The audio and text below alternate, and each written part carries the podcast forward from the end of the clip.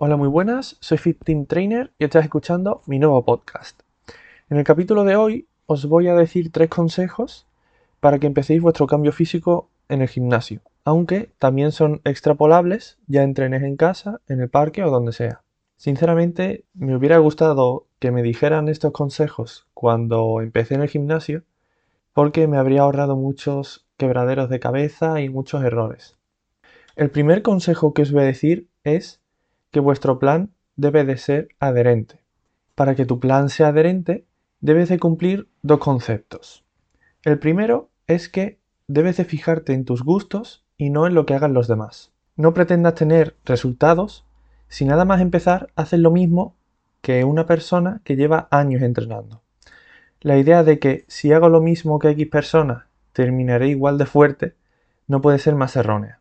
Esa persona tiene otro estilo de vida y tiene un nivel distinto al tuyo, con lo cual no tiene sentido que siendo un novato, sin experiencia, hagas lo mismo que un avanzado que lleva 6 o 7 años entrenando. Por ejemplo, si tu objetivo es jugar al tenis igual de bien que Rafa Nadal, no se te ocurriría empezar a jugar en la clase en la que están los avanzados que llevan desde los 6 años jugando al tenis. Empezarás en la clase de los novatos, con los movimientos básicos, y a partir de ahí empezarás a avanzar y empezarás a mejorar. Incluso te podría decir que tampoco deberías de empezar de la misma manera que empezó esa persona, ya que ese plan de entrenamiento que tenía por aquel entonces esa persona estaría individualizado para ella, posiblemente con un objetivo distinto al tuyo y obviamente con otros gustos. Yo te recomiendo que empieces con un entrenamiento que te guste, que te motive y que esté acorde a tu nivel. El segundo concepto dentro de este primer consejo que te doy es que no vayas al 100% nada más empezar. Esto puede sonar contradictorio, pero este punto es muy importante y tiene que quedar muy claro. Nada más empezar ese cambio físico, tienes que iniciar con lo básico y sin complicaciones del estilo debería tomar suplementos, a qué hora tengo que tomarlos, en qué cantidad, debería de ayunar, etc. Lo único que consigues es complicarte tanto y hasta tal punto que vas a aborrecer el propio plan de entrenamiento y o nutrición.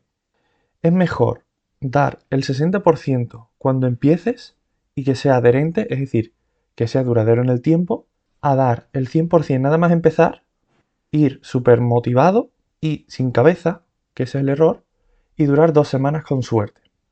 Debes de ir poco a poco en un cambio progresivo y dejar que tu cuerpo se adapte a ese cambio que le demandas. Si no estás acostumbrado a entrenar, es mejor que empieces entrenando dos o tres días a la semana, eso ya dependerá del estado de partida, a que empieces entrenando cinco o seis días a la semana. El segundo consejo que te voy a dar en este capítulo es que debes de afrontar que vas a estar incómodo. Obviamente no estamos en el mundo de Yuppie y Chupipandi. Los primeros días que entrenes en el gimnasio vas a estar un tanto incómodo, por el hecho de que estás en un sitio nuevo para ti, no conoces de nada, con mucha gente que tampoco conoces, y te sentirás un tanto perdido, ya que no conocerás ciertos ejercicios, dónde están ciertas máquinas, dónde están las poleas, las mancuernas y demás material. E incluso te podrás sentir un poco observado. Esto, sinceramente, nos ha pasado a todos, sin excepción, y quien te diga que no te está mintiendo, y es algo totalmente normal. Y yo pienso que es mejor saber que te va a pasar, es decir, saber que el primero o los primeros días que vayas al gimnasio vas a estar un tanto incómodo, a que vayas y te veas en la situación y te llegue de sopetón. Lo bueno es que estos problemas tienen fáciles soluciones. Por ejemplo, el problema de que es un sitio nuevo, la única solución que hay es acostumbrarte poco a poco con el paso del tiempo y sin darte cuenta te habrás familiarizado con ese gimnasio. Sabrás dónde están X máquinas o dónde están X mancuernas. Es como ir al instituto por primera vez. Es un coñazo, hablando en plata, porque hay gente nueva, no sabes dónde está el cuarto de baño, la secretaría, las distintas clases a las que tienes que ir, etc. Pero con el paso del tiempo, más o menos al mes o mes y medio, ya sabes dónde está todo y dónde tienes que ir. Pues con el gimnasio pasa exactamente lo mismo. Al mes de haber empezado, ya te habrás familiarizado con el entorno, con el propio gimnasio, y sabrás la distribución del material. El problema de que no conoces a nadie y por eso te puedes sentir un tanto observado es una mera percepción. A los pocos días te darás cuenta de que todo el mundo literalmente va a su bola, con sus auriculares escuchando música. Hay que entender que, principalmente, hay dos tipos de usuarios que empiezan a ir al gimnasio. Están los que tienen sobrepeso y quieren perder peso y los que son muy delgados y quieren ganar músculo. Con lo cual, empieces teniendo sobrepeso o siendo muy delgado, va a haber mucha gente que empiece en tu misma situación o que empiece a la vez que tú.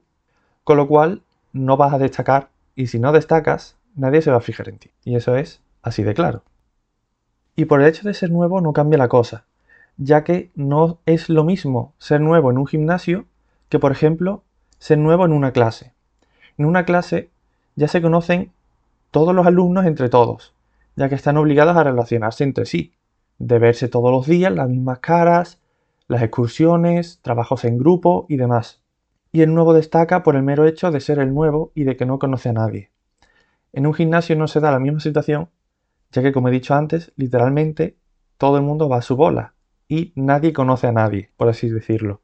Obviamente, excepto por las personas que se conozcan por algún otro motivo. Es decir, si tú tienes un vecino que va a tu mismo gimnasio, pues ahí ya conoces a alguien. Pero suelen ser muy contadas personas. Teniendo en cuenta que un gimnasio va mucha gente, es una ínfima parte.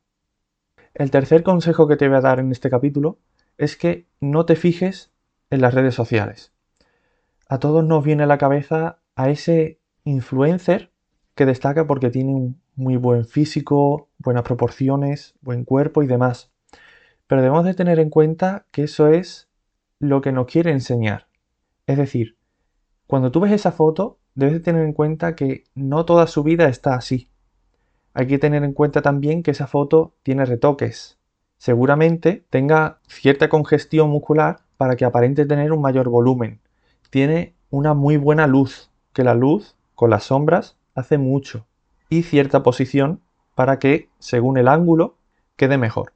Incluso, en algunos casos, se lleva una cierta preparación para esa sesión de fotos. Al igual que los competidores se preparan para cierta competición de culturismo, también se preparan para esas fotos, teniendo ciertas estrategias para parecer más inflado. Con lo cual, es una realidad que nos quieren mostrar, no la que es. En resumen, lo que te quiero decir con este consejo es que no te obsesiones con tener el físico que tiene ese influencer en las redes sociales, ya que va a ser un golpe de realidad, pero no lo vas a tener. Porque esa gente tiene muy buena genética y como te he dicho, es la realidad que te quieren mostrar. A la hora de la verdad, si por ejemplo tú convivieras con esa persona, te darías cuenta que no siempre está así. También tiene momentos de bajona, igual que lo tiene todo el mundo. Como resumen de este capítulo, te diría que, consejo número uno, tu plan debe de ser adherente. De nada sirve tener el mejor plan de entrenamiento y nutrición si luego no lo vas a llevar a cabo por X cuestión. Para que tu plan sea adherente, uno, debes de fijarte en tus propios gustos y sensaciones y no en lo que hagan o hayan hecho los demás. Y dos, no debes de ir al 100% nada más empezar, ya que como a todos nos habrá pasado alguna vez, vamos muy motivados al principio con algo nuevo que queremos hacer y por el hecho de estar tan centrado y ir tan del tirón, al final no lo conseguimos. El segundo consejo es que debes de afrontar que vas a estar incómodo. Va a ser mejor que sepas lo que te va a pasar en cierto momento o cierto lugar a que estés en la situación y te des cuenta. Y el tercero es que no te fijes en lo que hacen los influencers, ya que te muestran la realidad que ellos quieren y no la que es. Y bueno, sinceramente, a mí me habría gustado saber esto cuando empecé en el gimnasio. Espero que te haya gustado este capítulo y nos vemos el próximo lunes.